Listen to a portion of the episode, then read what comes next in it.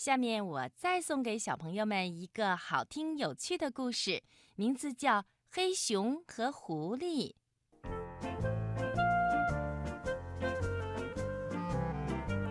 黑熊推着一辆独轮车，在森林里边走边喊：“换鸡蛋，大米换鸡蛋。”哟，是黑熊呀！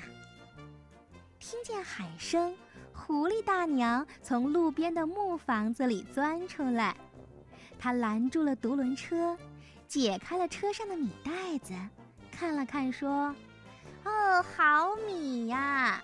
嘿，怎么换？哦，狐狸大娘，这袋子米呀，要换一筐鸡蛋。”黑熊回答。好的，好的，你等着啊，我去取蛋来。狐狸大婶说完，就钻进了木房子。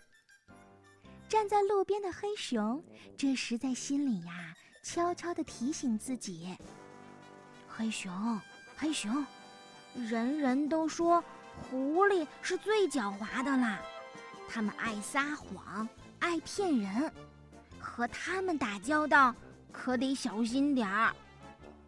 黑熊正这么想着呢，狐狸大婶儿就端来了一筐鸡蛋。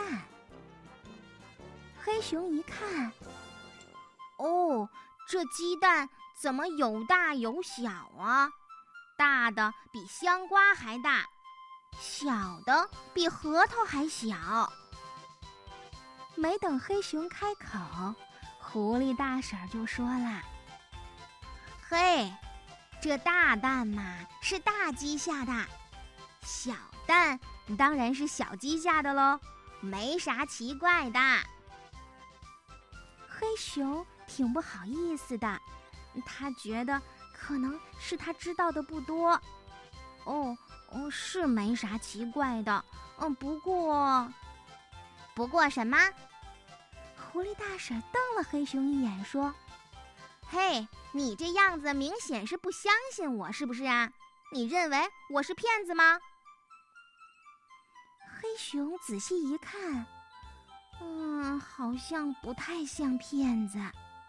他系着白围裙，穿着花红袄，脸上笑眯眯的，一点儿也不像坏人啊。好吧，那我换了。黑熊就把一袋子大米扛进了木房子，又把一筐鸡蛋装上了独轮车。回到家以后，黑熊就把蛋放在了热炕上，他想孵一窝的小鸡，办一个养鸡场。他做到了吗？嘿，奇怪的事情发生了。第一天，从蛋壳里钻出了三十只小乌龟。小乌龟离开了黑熊家，顺着溪水游走了。第二天，从蛋壳里钻出了六十条小青蛇。小青蛇呲溜呲溜地爬上了山坡，钻进草丛就不见了。第三天。从蛋壳里钻出了九十条小鳄鱼，鳄鱼扑通扑通的跳进了湖里，再也不露面了。而第四天，那个最大的也是最后一个的蛋裂开了，从蛋壳里蹦出了一只小鸵鸟。鸵鸟对黑熊说。嘿，有空到沙漠找我玩吧，谢谢你，再见。说完，迈开长腿就跑了。